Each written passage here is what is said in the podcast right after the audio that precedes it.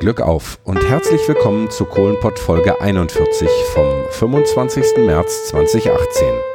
Ich war bei einem Treffen einiger Grubenlampensammler. Das Interview ist gut zu verstehen und das Geschnattere im Hintergrund müsst ihr einfach ignorieren. Mein Name ist Christian Kessen.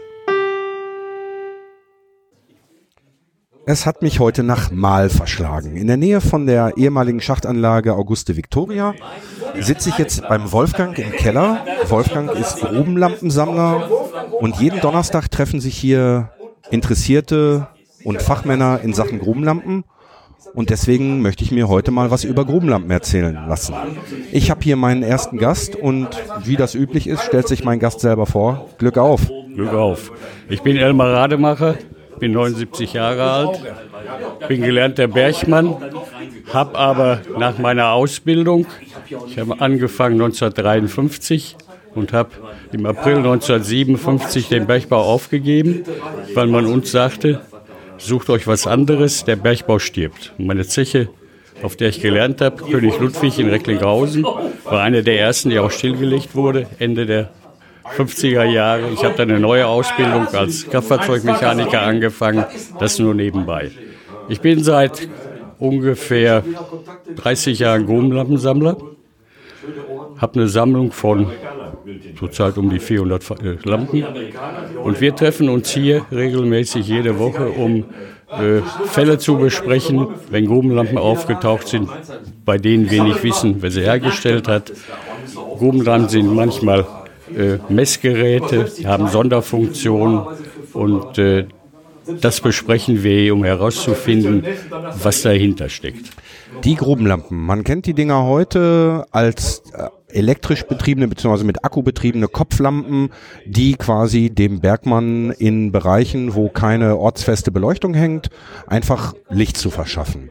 Ähm, was ich hier sehe, gut, hier steht eine elektrische Lampe auf dem Tisch aber die meisten Lampen hier sind entweder mit Öl oder mit Benzin betrieben. Äh, man muss weiter zurückgehen. Die ersten Grubenlampen vor tausenden von Jahren waren Brenndast gewesen.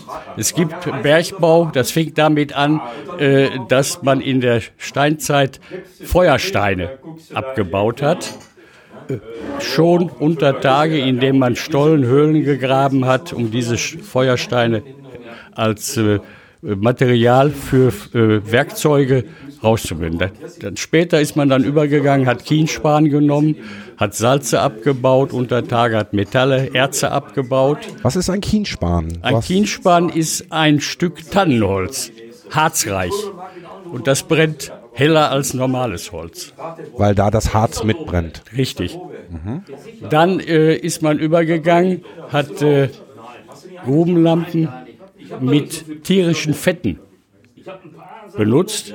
Äh, das waren ursprünglich Schalen aus Ton, in das tierisches Fett, Rindertalch, Fett, äh, wenn man ein Schwein geschlachtet hat zum Beispiel, Unschlitt nennt man das, hat man da reingepackt. Das, äh, durch die brennende Flamme hat sich das verflüssigt, entstand praktisch ein Öl. Dann ist man später hergegangen, hat geschlossene Metalllampen gemacht, sogenannte Frösche, die ursprünglich auch mit diesem Unschlitt gebrannt wurden. Später hat man Öle gebrannt, Pflanzenöle, äh, Waltran und so weiter. Dann ist man hergegangen, als man im Kohlenbergbau mit diesen offenen Lampen Explosionsunglücke erleben musste, weil aus der Kohle ein brennbares Gas, Methangas, chemische Formel CH4 austritt, ist man hergegangen und hat äh, Sicherheitslampen entwickelt. Zuerst in England. 1815 gab es einen äh, Ingenieur, der hieß äh, Davy.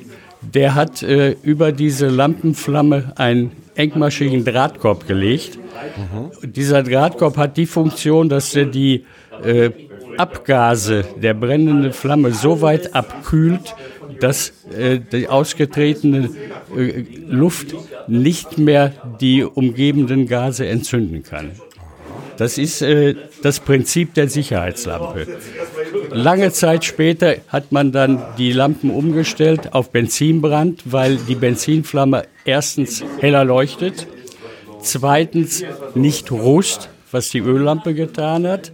Die rustende Öllampe hat den Drahtkorb zugesetzt, sodass die Lampenflamme weniger Sauerstoff bekam und dadurch immer dunkler wurde. Dazu kam noch, dass die Öllampe den Docht verbrennt. Der musste dann äh, während des Betriebes der Lampe abgestreift werden, wobei häufig die Lampe erlosch. Die Lampe hatte keine eigene Zündvorrichtung gehabt. Das ist aber bei der Benzinlampe dann äh, kurz nach deren Aufkommen eingebaut worden, erfunden und eingebaut worden. Und diese Benzin Sicherheitslampen waren dann im Steinkohlenbergbau äh, im Betrieb bis ungefähr in die, äh, äh um das Jahr 1920 herum. Dann kamen elektrische Lampen auf, die ursprünglich mit äh, Bleiakkumulatoren betrieben wurden. Diese Bleiakkumulatoren, die beinhalteten Schwefelsäure, wie bei einem Autoakku zum Beispiel. Und diese Schwefelsäure, wenn die austrat, die verätzte, verätzte äh, die äh, Rücken bzw. die Körper der Bergleute, die die Lampe da trugen. Zudem war die, diese, äh, dieser Bleiakku nicht langlebig. Dann ist um die Zeit 1920 rum, hat man alkalische Akkus eingesetzt.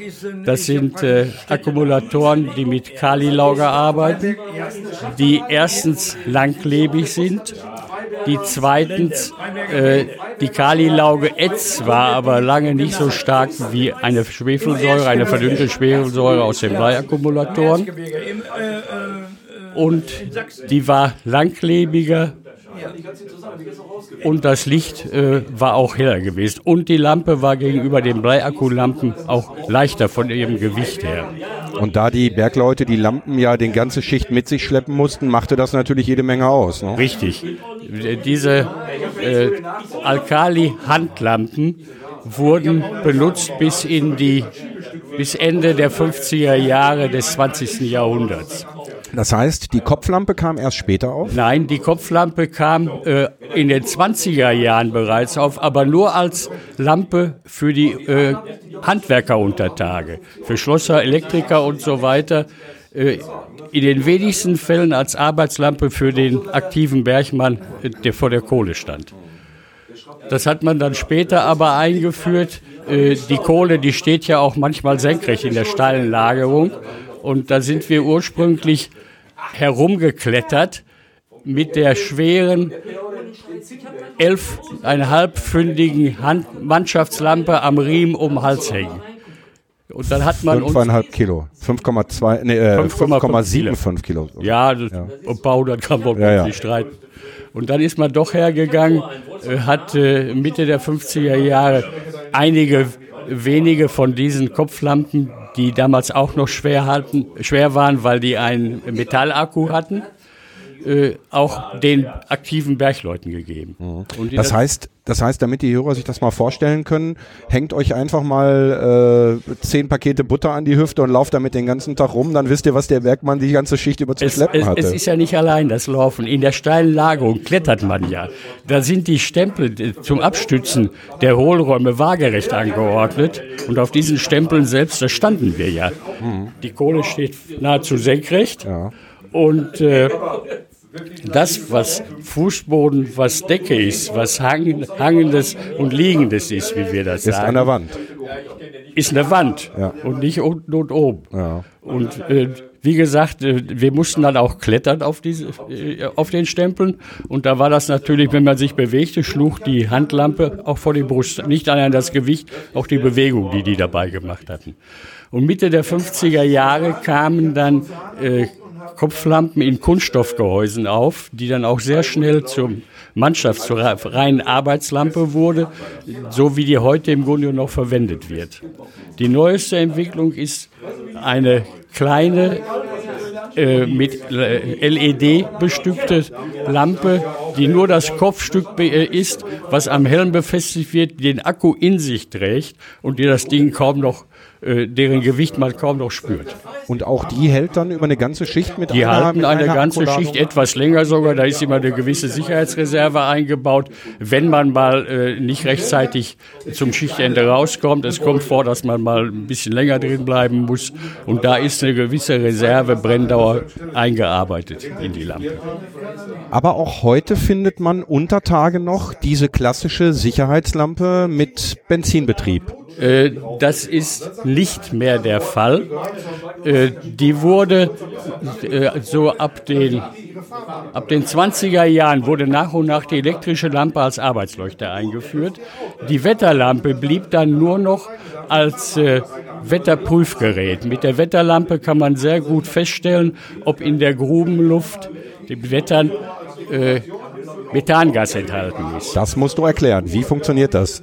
Das funktioniert folgendermaßen, dass durch den Drahtkorb mit der Luft in der Grubenluft enthaltenes Methangas in die Lampe eintritt. Dadurch brennt die Flamme höher in der Lampe, verfärbt sich teilweise je nach äh, äh, Gaskonzentration. Äh, Das geht so weit bei einer hohen Gaskonzentration, dass die Flamme in den Korb steigt, am Docht nicht mehr brennt. Und dann ist Holland in Not, dann hilft nur noch eines Jacke los, Lampe unter die Jacke löschen. Weil bei der geringsten Bewegung die Flamme durchschlagen kann, durch den Korb nach außen und da steht dann häufig ein explosionsfähiges Luftgemisch an mit dem Gas. Das heißt, die, ähm, die Lampe, die Wetterlampe ist ein auch schon vor der Erfindung der elektronischen Geräte, der Messgeräte, ein Indikator gewesen für matte Wetter. Nein, Mattewetter ist das zweite. Für, für schlagende Für Schla Wetter. Entschuldigung, für das, schlagende das Wetter. ist, wenn äh, die Flamme im Korb größer wird. Mattewetter ist ein Zeichen von mangelndem Sauerstoff. Das heißt, die Flamme wird kleiner und kleiner und zeigt dadurch an, es ist zu wenig Sauerstoff. Deshalb Mattewetter. Weg von hier in äh, äh, Gegenden hinein, in Ecken hinein, wo bessere Luft ist, wo die Lampe besser brennt. Es ist also zu einem reinen Messgerät herabgestuft werden. Aber mit zwei Funktionen. Einmal gegen Schlagen oder zur, zur Erkennung schlagender Wetter, aber auch zur Erkennung matter Wetter. Mit, mit drei Funktionen. Mit drei. Die, äh, die Sprengmeister, Schießkerle hießen die bei uns, die hatten in den 50er Jahren nur eine Wetterlampe. Die, äh, äh, bevor unter Tage gesprengt wird, muss abgeleuchtet werden, äh, ob und wie viel Gas in der Grubenluft enthalten ist. Dafür hat, wie gesagt, der Wettermann, äh, der, der äh, Schießkerl, nur diese Wetterlampe, damit er ja nicht vergisst, das zu tun. Also drei Funktionen. Dann ist noch äh, eins gewesen, äh, zu der Zeit, zum Morgens vor Schichtbeginn, waren Wettermänner, die mit der Wetterlampe sämtliche Grubenbaue befahren haben. Wir laufen ja nicht, wir fahren ja, selbst wenn wir laufen. Und haben festgestellt, ob die Luft sauber ist. Die darf nur einen gewissen Gasgehalt haben, das gearbeitet werden kann. Ja, da sind äh, dann vor, an den Grubenbauen sind äh, Wettertafeln, auf denen äh, aufgeführt wird, ob die Luft rein ist. Und das wird dann quittiert von dem Wettermann, der das überprüft hat, jeden Morgen. Der, wie gesagt, hatte auch nur die Wetterlampe, wieder mit den drei Funktionen. Für ihn Licht, überprüfen, ob hoher Gasgehalt ist oder ob matte Wetter mit zu wenig Sauerstoff sind. Du hast vorhin gesagt, du hast äh, 1952, auf, 53. 53 auf der Zeche angefangen Ja. und hast 57 bereits Abgelegt. abgelegt. Ja. Ähm, gab es damals keine Möglichkeit, auf ein anderes Bergwerk zu wechseln? Du hast gesagt, König Ludwig war das erste Bergwerk, was dicht gemacht hat hier in der Gegend. Äh, Ist, ja, äh, das hätte es wahrscheinlich gegeben, aber es war ja damit zu rechnen, äh, dass sich das ja fortsetzt. Das hat sich ja fortgesetzt. Und wir waren ja jung. Wir haben ja mit 14 Jahren die Lehre angefangen. Ich war da 17 Jahre alt gewesen. Das heißt, ich war sogar schon 18. Ja, ich war schon 18. Und da war es ja noch relativ jung, ein vollkommen äh, anderes Handwerk zu erlernen. Ne? Es haben ja nicht viele gemacht, es haben einige gemacht. Andere sind ja äh, später im Rahmen äh, der Stilllegung der einzelnen Zechen von Zeche zu Zeche gewandert und haben auch ihre, ihr, ihr äh, Arbeitsleben als Bergleute äh, durchgezogen. Ja. Wenn du jetzt zurückblickst, äh, du hast dann Kfz-Mechaniker gelernt äh, und hast auch als Kfz-Mechaniker bis zur Rente gearbeitet? Äh, ja, äh, teil, äh, nicht mehr.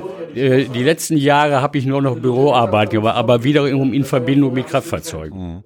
Wenn du jetzt zurückblickst, äh, bereust du den Wechsel? Wärst du in, dem, im, in der Rückschau? Weil man, ich gehe ja davon aus, dass du im Grunde genommen dein Berufsleben unter Tage auch hättest beenden können, wenn du eben halt Verlegungen mitgemacht hättest.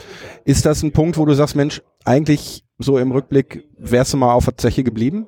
Nein, äh, also ich habe es bis heute nicht bereut, dass ich weggegangen bin, wenn ich mir vor Augen halte, aus dem Bekanntenkreis, äh, von, wie, wie die von einer Zeche zur anderen verlegt worden sind, was die für Anmarschwege in Kauf nehmen mussten von ihrem Wohnort zu, der, äh, zu ihrem Arbeitsplatz, zu der Zeche, auf der sie dann gearbeitet haben oder auch umziehen mussten.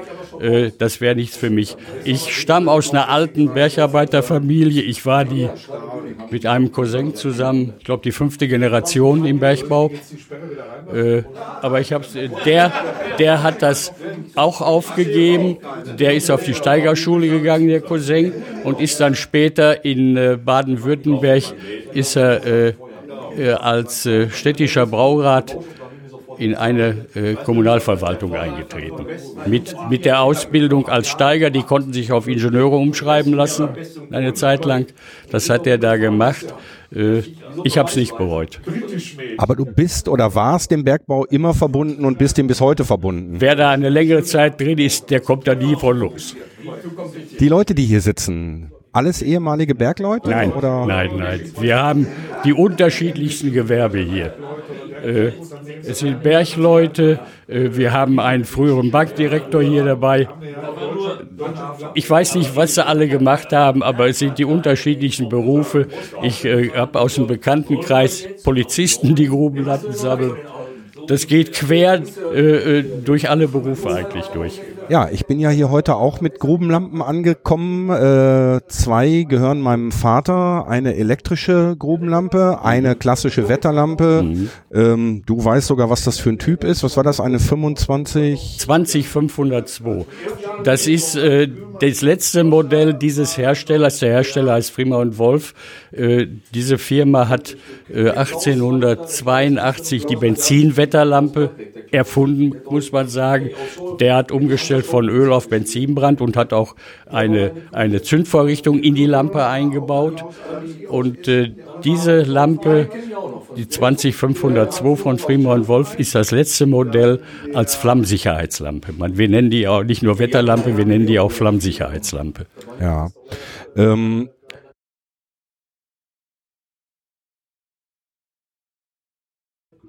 Die andere Lampe, die ich bei habe, die elektrische, da hast du ein Auge drauf geworfen. Ja, das ist eine sehr alte, eine sehr frühe elektrische Lampe. Äh, die wurde betrieben mit einem 2 Volt Bleiakku. Äh, das ist der Hersteller Boris in Hannover. Diese Lampen wurden ursprünglich eingeführt für die Grubenwehr. Äh, einmal hat die ein helleres Licht als eine, Flammenlampe, als eine Benzinlampe. Dazu kommt noch, die Benzinlampe brauchte ja Luftsauerstoff zum Brennen. Und wenn die Grubenwehr bei Unfällen, bei Unglücken in die Gruben eingefahren sind, dann hatten die Atemgeräte äh, ursprünglich einen ganz großen Sack, der mit normaler Luft unter geringem Druck gefüllt war, den die auf dem Rücken trugen.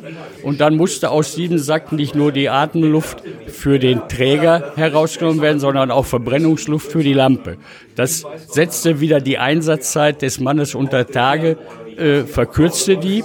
Und die elektrische Lampe, die ja keine Luft braucht, hat dadurch also wieder äh, den Leuten eine längere Aufenthaltsdauer in den vergasten Gruben bauen, die keinerlei Atemluft mehr enthielten, möglich gemacht. Spä viel später wurden diese Lampen dann auch äh, als Arbeitslampen eingeführt, wie ich das vorhin schon ausgeführt habe. Mhm.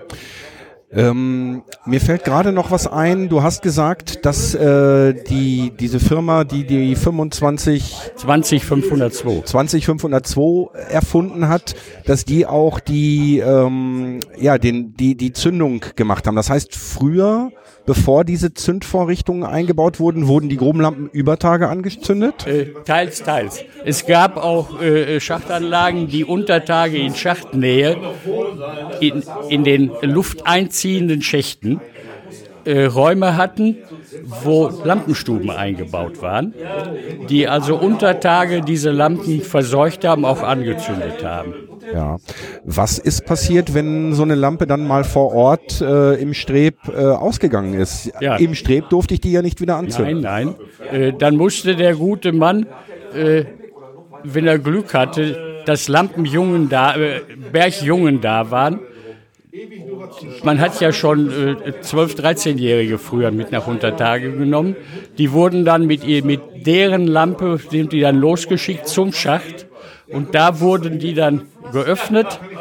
Die Lampen hatten in der Regel Verschlüsse gegen unbefugtes, als Sicherung gegen unbefugtes Öffnen und wurde dann da neu angezündet und dann wieder zurückgeschickt. Und wenn keine Möglichkeiten war, dann musste der Mann sich im Dunkeln Richtung Schacht tasten durch die Strecken Manchmal waren an den äh, Stößen, an den Seitenwänden der Strecke Rohrleitungen verlegt, wo man mit der Hand fühlen konnte. Manchmal musste man äh, die in den Grubenbauen verlegten Schienen der Grubenbahn als Hilfsmittel nutzen, um im Dunkeln dann wieder dahin zu kommen. Weil es noch gar keine ortsfeste Beleuchtung gab. In den wenigsten Fällen.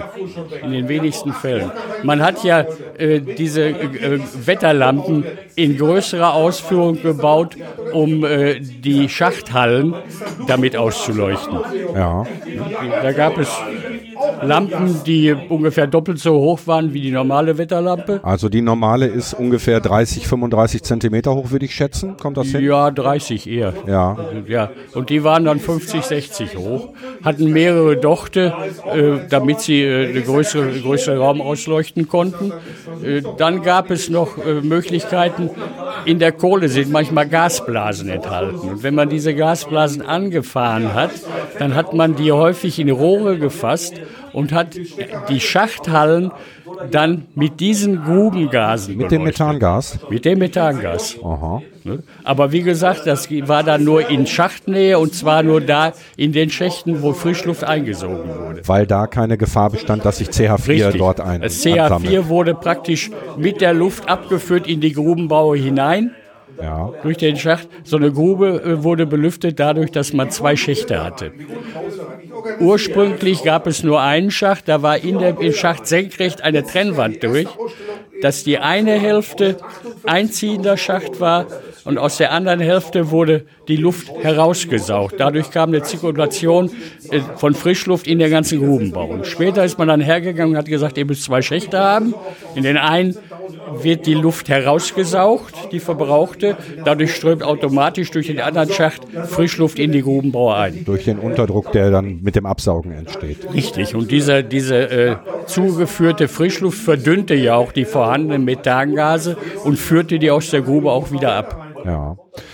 Du hast vorhin von der steilen Lagerung erzählt, wo du, ja. wo ihr dann auf den Stempeln gestanden habt. Ja. Ähm, da ist die Kohle dann aber auch von unten nach oben abgebaut worden. Also nein, nein, nein, nein, nein, von oben nach unten. Sowas ist, wird von oben nach unten abgebaut, dass sie durch ihr Eigengewicht runterrutscht, um verladen zu werden. Aber wenn ich doch von oben nach unten in der Kohle bin, dann äh, fällt die ja quasi immer wieder auf die, auf die noch feste Kohle. Nein, nein. Äh, es ist folgendermaßen.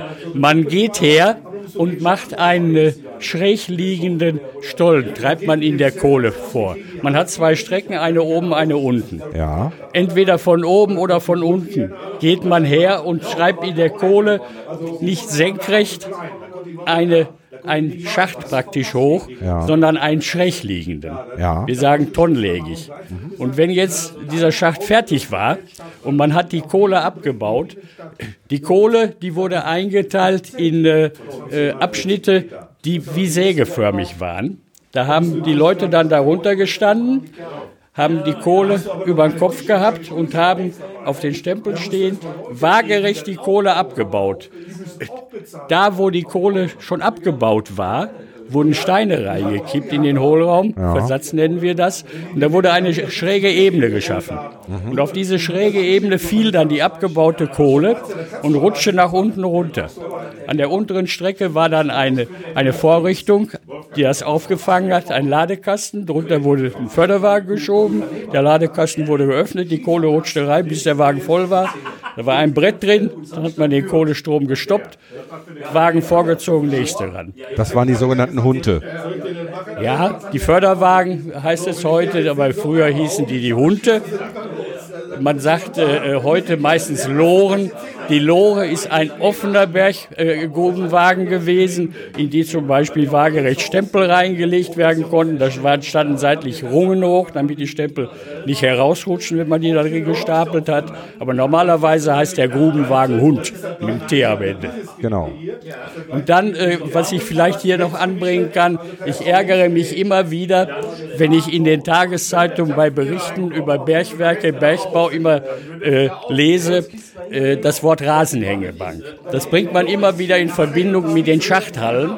Die Rasenhängebank ist die Erdoberfläche, da wo der Rasen wächst. Genau, so kenne ich das auch. Ja, äh, und ich berichte über Zeche Ewald und äh, äh, die Veranstaltungen und ähnliches, die da stattfinden in den noch vorhandenen Gebäuden. Äh, dann spricht man immer von der Rasenhängebank. Das ist aber die Schachthalle, die gemeint wird. Die Rasenhängebank, wenn ich das richtig verstanden habe, ist der Bereich, wo ich quasi auf Höhe des Rasens, also auf dem Erdniveau, an den Schacht rankomme, um beispielsweise mit Hilfe des Förderkorbs lange Gegenstände in die Grube zu transportieren, indem ich, der, indem der Korb nach oben gefahren wurde und dann wurden dort mit Ketten oder äh, Schlucks oder ja, Seilen ja. eben halt beispielsweise lange, lange Rohre richtig. und sonst irgendwas drangehangen und dann unter dem Korb hängt in die Grube gefahren. Richtig.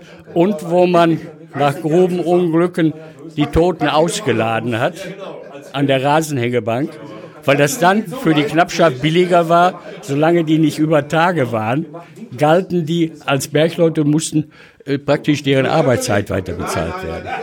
Nein. Ja.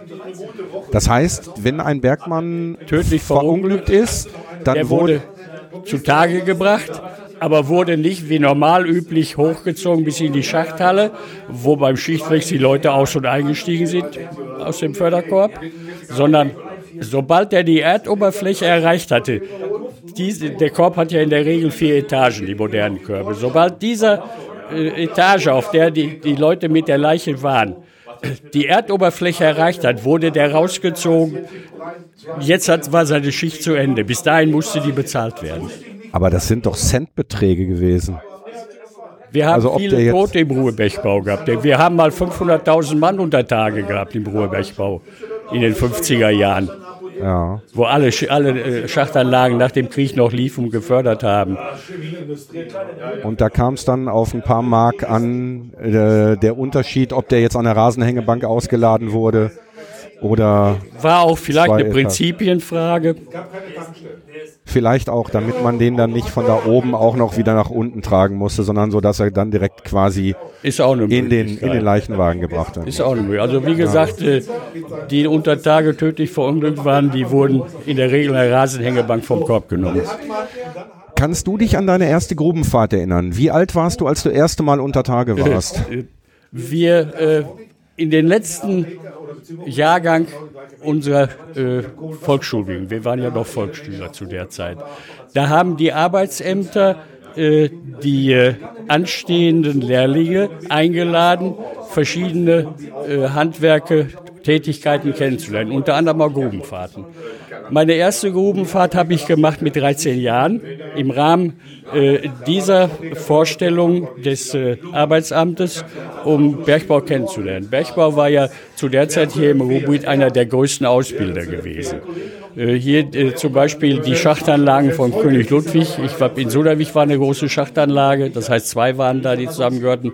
Dann war in Recklinghausen Süd noch eine große Schachtanlage. Äh, in Suderwich, da sind in der Regel pro Jahr 120 Berglehrlinge angefangen mit der Ausbildung.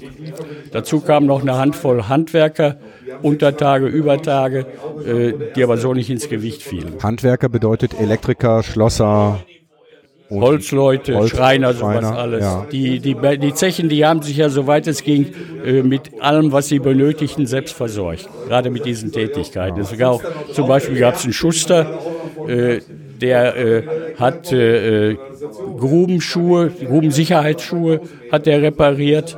Äh, der hat äh, verschiedene, es gab ja über Tage in, in verschiedenen Anlagen noch, noch Treibriemen für den Antrieb von irgendwelchen Maschinen. Lederne lange Bänder, die hat der repariert.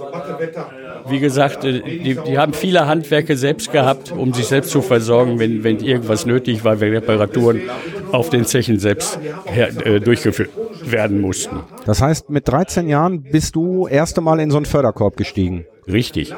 Ich äh, war noch zu jung, um entlassen zu werden. Äh, zusammen mit einem Mädchen haben wir ein Jahr noch länger machen müssen, nicht weil wir zu dumm waren, sondern weil wir ganz einfach zu jung waren. Wir sind vorher, haben wir mal eine Klasse übersprungen. Und äh, wie gesagt, ich musste noch da bleiben, aber die, für die Grubenfahrt hat man mich mitgenommen. Und da war ich zum ersten Mal unter Tage gewesen. Und äh, normalerweise, äh, wenn man äh, äh, arbeitet, kommt man das mit 16 Jahren unter Tage. Wir waren bis zum 16. Lebensjahr über Tage in der Ausbildung und äh, haben da alle Stationen durchlaufen, auch die Handwerkerstation, damit wir da auch mal was kennenlernen, Metallbearbeitung, Holzbearbeitung, elektrische Kenntnisse. Dann sind wir alle durch die Lampenstuben geschleust worden. Das heißt, wir haben eine Zeit lang da gearbeitet in den Lampenstuben. Und da ist dann auch schon deine Nein, große der Liebe Hintergrund erwachsen. war der, wir sollten hinterher, wenn wir die Lampen selbst benutzen, die pfleglich behandeln. Ah, Und äh, das, die Hauptarbeit war gewesen, die äh, blanken Lampen, Messing, vernickelt, für Steiger, Obersteiger, Fahrsteiger, Obersteiger, Direktoren zu putzen, damit die schön blank waren. Das war die Hauptarbeit gewesen. Aber die Lampen, die mussten ja, die elektrischen Lampen jetzt, die mussten ja äh, im Schichtwechsel angenommen werden, aufgemacht werden, neu geladen werden für den nächsten Einsatz, dann 24 Stunden später. Und äh, es waren auf der Zeche, waren auf der Schachtanlage gewesen, waren pro Schicht, ich schätze, so 1000, 1500 Mann beschäftigt. äh, die Lampe war die personengebunden, also hat der Bergmann immer wieder seine Lampe gehabt? Ja. Äh, die Lampe war ja gleichzeitig Identifizierung für den Mann im Falle eines Unglücks, weil die Lampe im Grunde genommen immer nah am Mann war. Ja. Und wenn der mal die Lampe kaputt gemacht hat, ist ja auch passiert, man hat da mit Nägel eingeschlagen und was nicht alles. Gerade mit diesen schweren Handlampen. Sollte man nicht, ist aber passiert. Dann musste er die Reparatur bezahlen. Und dann muss man ja auch wissen, wen man damit belasten konnte. Das heißt, die haben die absichtlich kaputt gemacht? Warum? Nein, die haben die nicht absichtlich, weil in Ermangelung eines äh, äh, richtigen Werkzeugs haben wir die auch dafür Okay, benutzt. die haben nicht Nägel in die Lampe geschlagen, sondern Nein, haben mit, der, Lampe die Nägel Lampe ein. als Hammer benutzt. Okay, weil der Mottek nicht da war. Der Mottek war nicht da. Oder man musste zu weit laufen, um den zu holen. Ah. Das ist auch vorgekommen. Okay. Ähm, die, du sagtest, die über die Lampen sind Leute dann identifiziert worden, weil an der Lampe eine Nummer war, die eindeutig dem Bergmann zuzuordnen war. Jetzt kommt noch eins dazu, gerade bei den elektrischen Lampen, nee, auch bei den anderen war es. Da haben Ober- und Unterteil eine Nummer, damit man auch wieder die richtigen Teile zusammenfügt. weil die so gearbeitet sind, dass dort keine, kein Benzin austrat, keine Dämpfer austraten und so weiter. Richtig. Die, äh, auch die, die Wetterlampen, die ja noch vorhanden waren, die mussten ja auch gewartet werden. Da musste neues Benzin äh, reingefüllt werden. Äh, da kam, das haben wir in der Berufsschule gelernt. Wir haben, die Zechen haben ja eigene Berufsschulen gehabt. Äh, da wurden pro Schicht 85 Gramm Benzin verbrannt in der Wetterlampe. Wenn die eine Schicht gebrannt hat, äh, da ist immer noch eine gewisse Reserve natürlich dabei, die achtstündige Schicht, äh, dafür waren 85 Gramm Benzin notwendig. Je nach äh, Flammengröße äh, kam man damit aus, wenn man die sehr hell stellte, eine große Flamme, dann war sie schneller leer, wenn man die kleiner stellte, war noch mehr Reserve drin gewesen. Aber das war im Schnitt, die wurden mit 85 Gramm wurden die befüllt.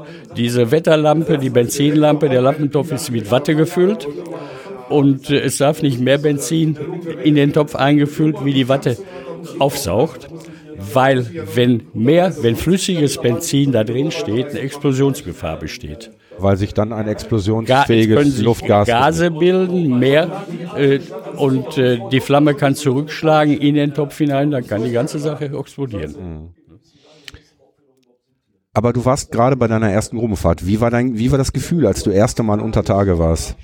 Äh, äh die, äh, die, die Förderkurve Körbe fuhren damals bei Personenbeförderung mit einer Geschwindigkeit von 8 Meter pro Sekunde. Das gibt einen ganz enormen Druck auf die Ohren. Äh, wer mal äh, im Gebirge mit dem Auto gefahren ist, der kennt das. Je höher man kommt, desto stärker wird der Druck auf die Ohren. Man muss schlucken, äh, dass äh, der Druck weggeht. Der Druckausgleich zum Innenohr, der geht ja nicht so schnell.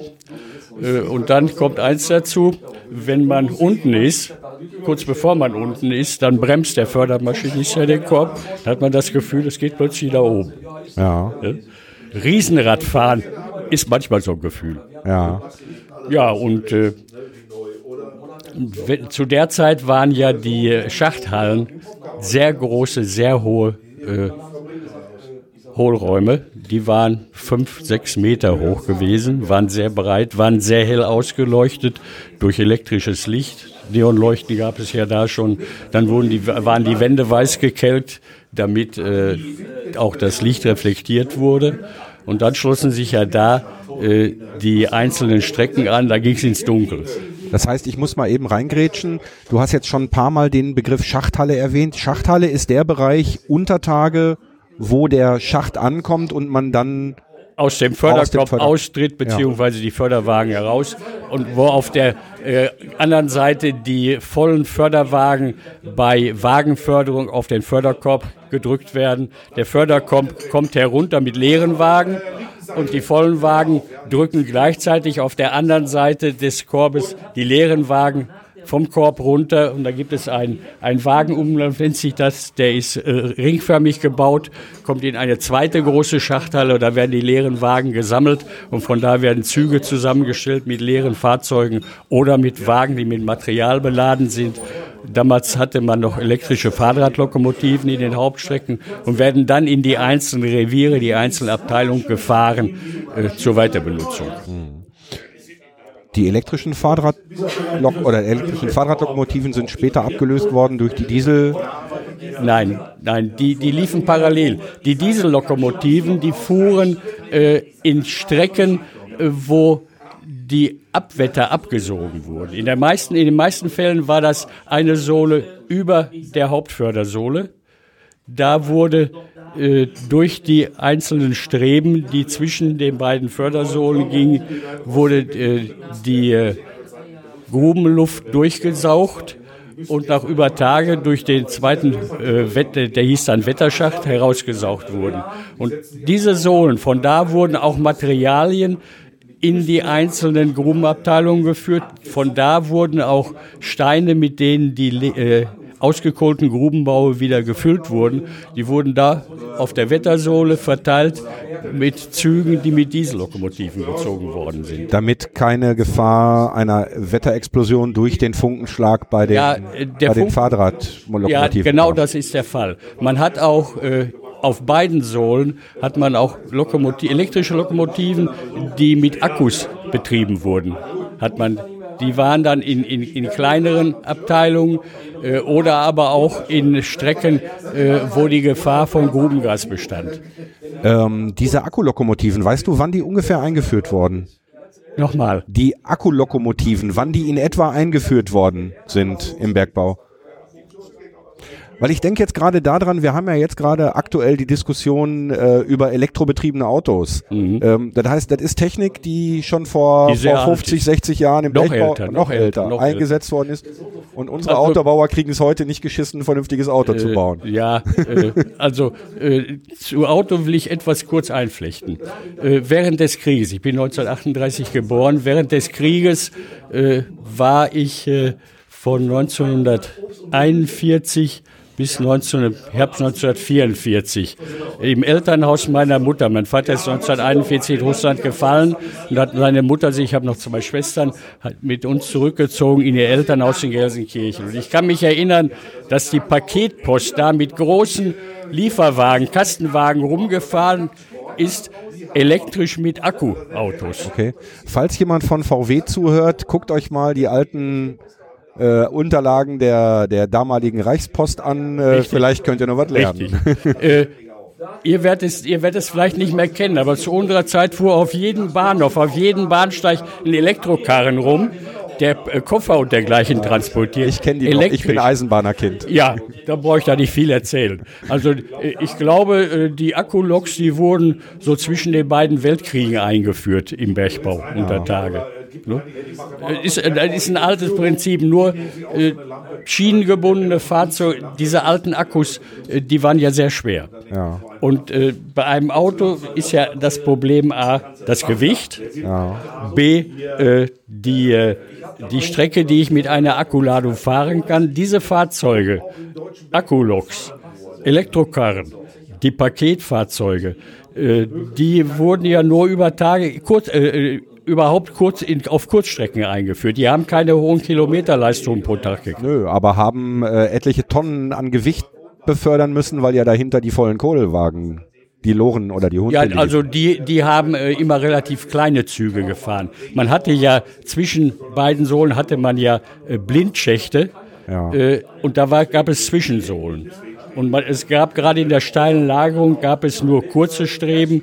Wenn man zwischen zwei Hauptsohlen 200 Meter Höhenunterschied hatte, dann konnte man davon ausgehen, dass bei einem Blindschacht auf diese 200 Meter Höhen äh, wenigstens drei Zwischensohlen gebaut wurden. Und gerade in der steilen Lagerung, dass die Kohle, wenn die abgeholt war, nicht total zerstört wurde durch das Runterfallen. Mhm. Und da hat man dann auf den Zwischensohlen diese kleinen Akkumulokomotiven äh, eingesetzt. Die haben manchmal nur fünf, sechs äh, Wagen. So, das waren alle nur noch äh, 1000 Kilo Wagen. Die haben eine Tonne Ladung drin gehabt. Da ging das, weil, weil äh, diese Zwischensohlenstrecken ja auch relativ klein gehalten worden sind. Mhm. Du hast gesagt, du bist seit etwa 30 Jahren Sammler von Grubenlampen. Ja. Hast davon jetzt über 400 Stück bei dir zu Hause stehen. Ja. Ja. Wie bist du nach der langen Zeit äh, dann nochmal auf, auf das schmale Brett gekommen, Grubenlampen zu sammeln? Das, das ist auch eine interessante Geschichte. Das dachte ich mir, deswegen habe ich gefragt. Äh, ich habe ja gesagt, ich habe Kraftfahrzeugmechaniker gelernt. Und äh, mein erstes Auto war, war irgendwie, ich, äh, ich habe noch als ich auf der Zeche war, weil ich ja da gut verdient hatte, meinen Führerschein gemacht. Und als ich dann äh, meine Lehre als Kraftfahrzeugmechaniker anfing, äh, habe ich ja nur noch ein Zehntel von dem verdient, was ich vorher als, äh, als äh, äh, Bergmann im Gedinge verdient habe. Gedinge ist Akkordarbeit. Und äh, da habe ich mir dann auf einem Autofriedhof ein praktisch Schrottauto geschafft, was ich in langer Arbeit wieder aufgearbeitet habe. Was war das für eine? Das war ein Renault 4CV. Oh. Das ist, äh, ich weiß nicht, ob ihr das kennt, das ist sowas ähnliches wie ein Volkswagen, aber ist ein viertüriger Wagen, Franzose, hat einen wassergekühlten Heckmotor drin.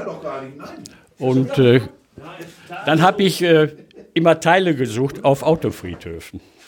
Und in Bochum auf einem Autofriedhof da habe ich Kotflügel gesucht und gefunden.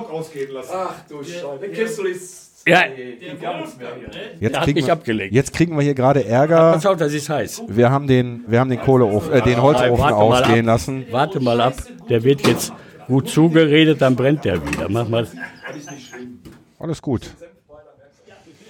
So, jetzt. Guck mal rein. Ja, das sehe ich. Die haben doch keine Ahnung dahinter. Da habe ich unter wenn einem, zwei Heizer zusammen unter einem Schrottauto eine, eine Messing-Wetterlampe liegen gesehen. Ja, die war dann ruckzuck in meiner Tasche. Und äh, es war eine schöne alte Seipellampe.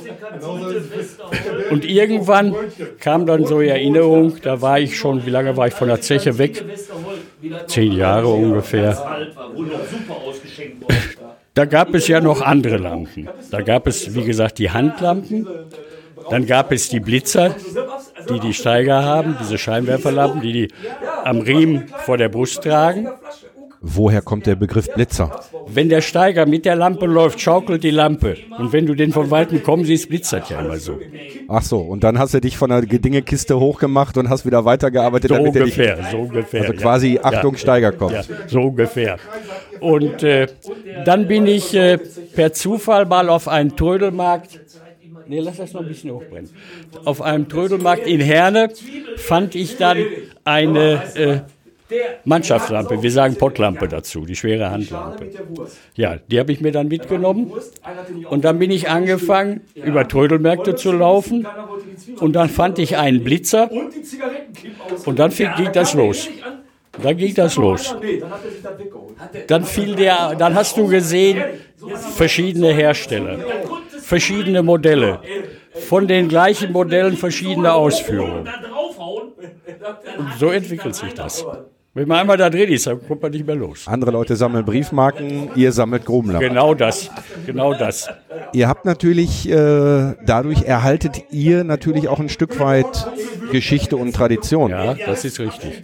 Gibt's, äh, wenn ich mich hier umgucke, ja, ich sag mal, die sind alle so Anfang, ab Anfang 50 würde ich die Jungs mal hier so schätzen. Ähm, Gibt es auch jüngere Grubenlampensammler? Ja, ja. Äh, wir machen ja seit äh, 25 Jahren ungefähr ist das her, Grubenlampenbörsen hier im, im Ruhrgebiet. Das fing damit an, dass wir vor, wann war die erste Börse in Wilsdorf? Das ist ungefähr 25 Jahre her. Da haben äh, Grubenlampensammler aus dem Siegerland sind angefangen und haben da eine Grubenlampenbörse gemacht. Also ein Treffen, wo Grubenlampensammler hinkommen, wo sie Lampen tauschen, kaufen, verkaufen können. Die wurden dann jährlich durchgeführt, über 20, 20 Jahre Lauf lieb das. Und äh, da kam man dann mit anderen Sammlern zusammen. Dann sind später hier im Bergbaumuseum in Bochum sind äh, auch Börsen veranstaltet worden. Und da kam aus, aus Essen, kam dann, ich glaube, ein zehnjähriger Junge. Der kam mit seinen Eltern an, du weißt das noch, ne? Äh, der, ich weiß nicht, wie der auf Grubenlampen gekommen ist. Grubenlampen und alles, was mit Bergbau zusammengehängt. Und die haben irgendwo erfahren, dass diese Börse da war. Und äh, die sind dann mit dem Jungen angekommen, der sehr interessiert war. Also der war, war so um die zehn Jahre alt. Und äh, diese äh, Börsen im Bergbaumuseum in Bochum, die liefen zwei, drei Jahre. Und äh, im, äh, im Jahr darauf habe ich dann äh, über, über das Fernsehen, über den WDR erfahren, beziehungsweise nein, andersherum muss ich das erzählen. Ich wusste, weil ich mit einem Kumpel zusammen als Händler seit Jahren auf diese Börse gehe, ich wusste von diesem Jungen vom Vorjahr. Und äh, da diese Börse mir bekannt war, habe ich dann den WDR in Essen angerufen, habe ihn gebeten, äh, habe den erzählt von dem Jungen äh, im Vorjahr, ich glaube, das haben die sogar in der Fernsehsendung gebracht, im Vorjahr bei der Börse, äh, dass sie diese Leute informieren von der Börse, die dann und dann jetzt wieder stattfindet. Ja. Und das haben die dann auch gemacht. Und der kam dann auch wieder an, der Junge. Okay. Also Das heißt, Nachwuchssorgen habt ihr nicht.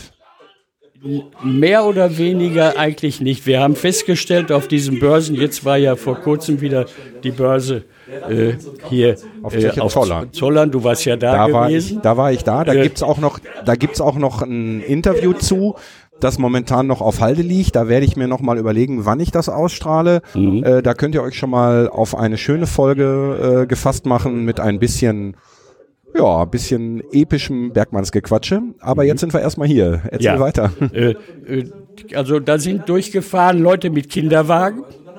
Das haben wir bisher äh, bei den Börsen noch nicht gehabt. Wir haben auch eine Zeit lang in Dortmund im Naturkundemuseum Grubenlampenbörsen gemacht.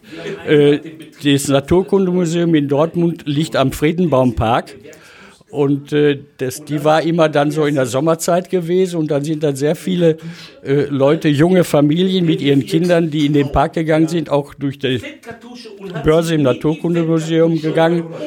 Und äh, ich habe auch festgestellt, dass viele Leute sich Grubenlampen kaufen, äh, häufig nur als Dekorationsstücke äh, weil sie sich vielleicht irgendwie dem Bergbau, dem ausgehenden Bergbau hier verbunden fühlen.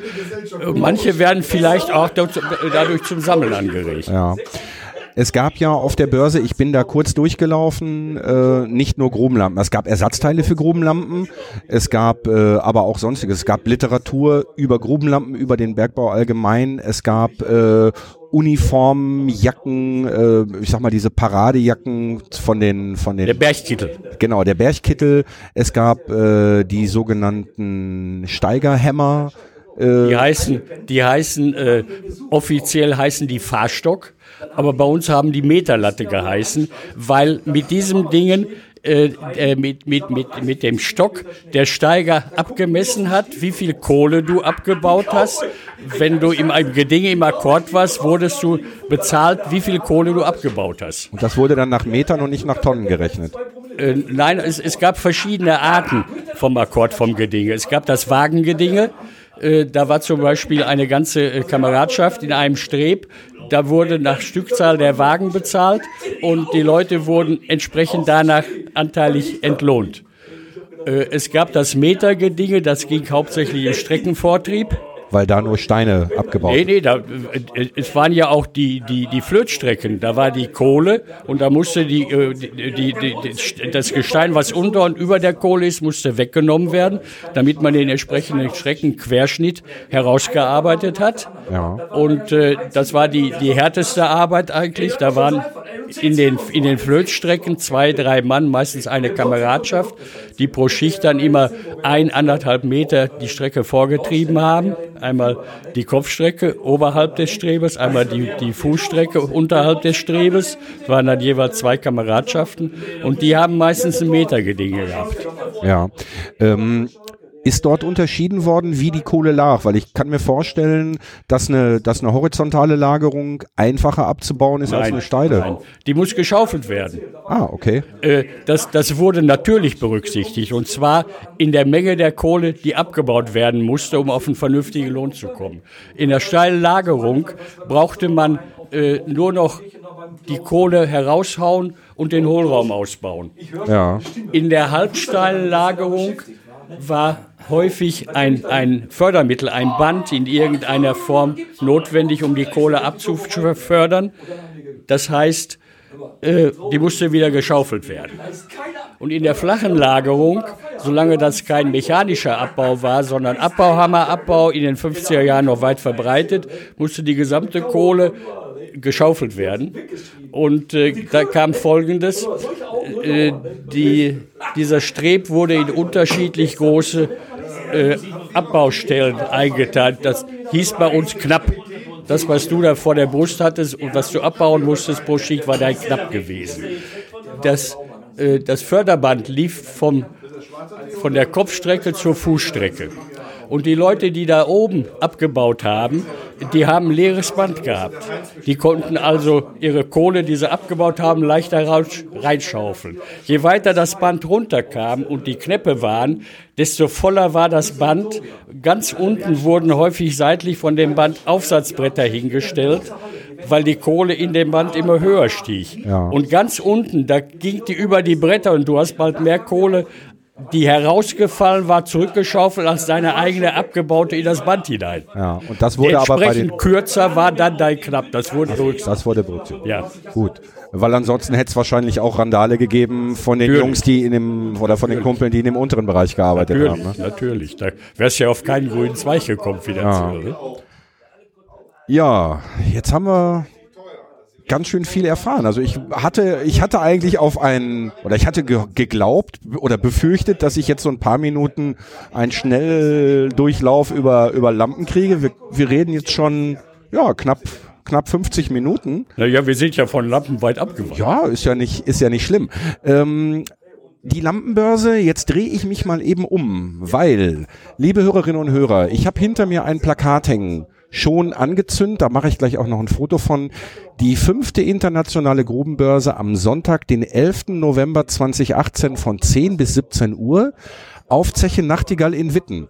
Das ist da, wo ich letzte Woche die Grubenfahrt gemacht habe ähm, und auch darüber berichtet habe. Ja. Also wenn euch das interessiert, ich wiederhole das Datum nochmal, Sonntag, 11.11. .11. um äh, von 10 bis 17 Uhr.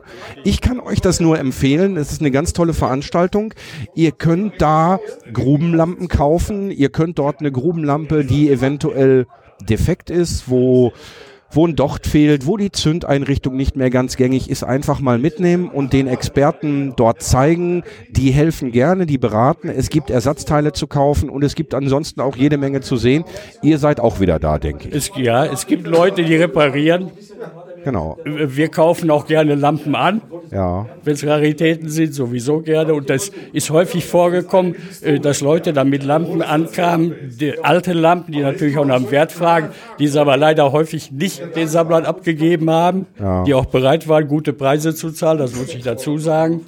Äh, dann hier gerade in äh, Verbindung mit Nachtigall sollte man darauf hinweisen, da sind vor der Zeche Nachtigall sind große Parkplätze und äh, von den Parkplätzen, das ist, glaube ich, so ein Kilometer entfernt von der Zeche Nachtigall, da wird ein Shuttlebus eingesetzt, ja. der die Leute dann zur Zeche Nachtigall transportiert. Genau, weil an der Zeche Nachtigall selber ist die Parkplatzsituation. Äh, so keine Parkmöglichkeit. Da sind ein paar Parkplätze, aber die, die sind, sind, die, die sind, sind ruckzuck belegt. Genau. Das sind, glaube ich, acht Stück ja. am Eingang, die sind ruckzuck belegt. Genau. Ne? Das, also die Informationen findet ihr dann aber auch auf der Webseite des LWL-Museums Nachtigall. Da ist dann ja nicht nur die Lampenbörse, sondern man kann auf Nachtigall auch so einiges sehen. Ne? Richtig. Ziegelei steht da noch und so weiter. Das ist äh, wie das, das ist äh, wie jetzt hier auf Zollern war, äh, der normale Eintritt zu, äh, Eintrittspreis für das Museum zu bezahlen. Das Museum ist natürlich auch zu besichtigen in dem Zusammenhang. Und äh, bei, bei äh, Nachtigall hat man es bisher so gemacht, wenn jemand da so eine Grubenlampe erworben hat und die betriebsfähig ist, dann haben die Führungen gemacht im Nachtigallstollen mit diesen brennenden Lampen. Das oh. haben die vorher angeboten ja. auf Nachtigall bei den Börsen vorher. Ja, dann könnt ihr das sehen, wenn ihr dort äh, dorthin fahren solltet am 11.11., .11., könnt ihr das sehen, was ich letzte Woche gesehen habe. Also ich kann das Bergwerk äh, und den Stollen da, den Nachtigallstollen und auch den Dünkelbergstollen nur sehr empfehlen.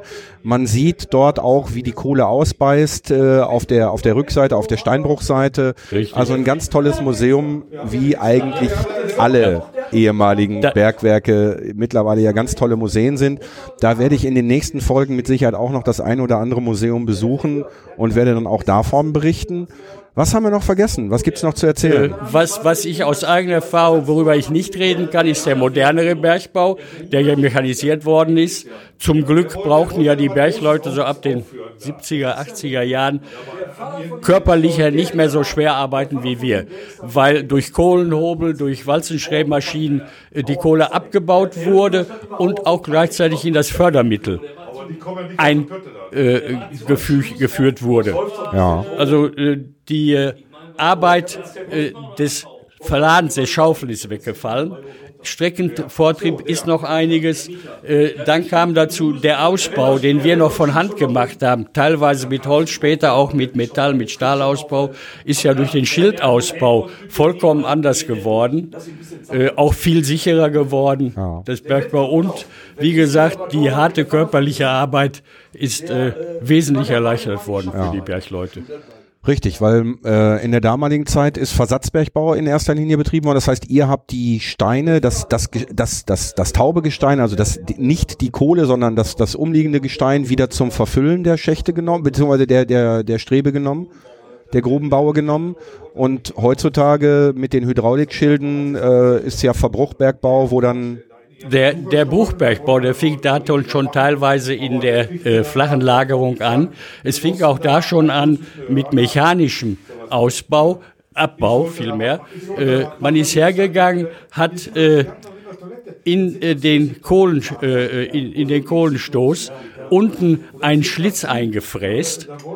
Man hatte als Fördermittel einen Panzerförderer, das, das ist ein äh, ein, ein Metallförderband, in dem eine äh, Doppelkette in meisten Fällen gezogen wurde, die durch Stege miteinander verbunden war. Diese Stege haben die äh, Kohle, die dann in, der, in diese Band, äh, in dieses Band hineinfiel, gezogen und auf diesem äh, Band fuhr dann, wir nannten das Schrämmaschine, eine Maschine, die einen äh, Schlitz unten in den Kohlenstoß hineinfräste, so ein Meter bis Meter 50 tief. Dadurch konnte man, wenn man die Kohle mit dem Abbahammer abbaute, von oben nach unten brach die besser weg. Ja. Aber es war immer noch die Handschaufelei dabei. Und äh, da, wie gesagt, fing das schon an mit dem Bruchbau. Da ist man nämlich hergegangen. Die äh, Morgenschicht war die Kohlschicht die Mittagsschicht hat äh, die äh, Stempel versetzt. Äh, wir haben, als wenn wir unsere Kohle herausgehauen haben, haben wir nur Kappen in stehende Stahlstempel eingehängt damit eine stempelfreie Abbaufront vorhanden war, damit dieses ganze Förderband an die Kohle herangerückt werden konnte. Das war auf der Mittagsschicht der Fall. Und die sind dann hergegangen und haben die Stahlstempel, die im abgekohlten Feld standen, herausgeraubt. Und dann brach da das Hangende herunter. Das war der Beginn vom Bruchbau. Da hat, ist man schon, nicht, schon hergegangen, hat nicht mehr verfüllt. In der halbsteilen Lagerung, in der steilen Lagerung hat man weiter verfüllt und in, äh, heutzutage bei dem mechanischen Abbau baut man ja praktisch nur noch flachliegende Flöze ab. Ja. Weil äh, in Halbsteilen und im Steilen, äh, man hat es versucht, da mechanischen Abbau äh, einzubringen, das war viel zu aufwendig. Ja. Aber wir haben hier äh, junge Leute, die können von dem mechanisierten Bergbau viel mehr erzählen. Ich würde sagen, das mache ich dann beim nächsten Mal. Ja. Ich danke dir jetzt erstmal recht herzlich dafür, dass du äh, mir Rede und Antwort gestanden hast und auch so die ein oder andere Geschichte erzählt hast. Ja. Ich bedanke mich und sage Glück auf. Glück auf, ist gern geschieht. Ey, Kumpel, für heute Schicht am Schacht.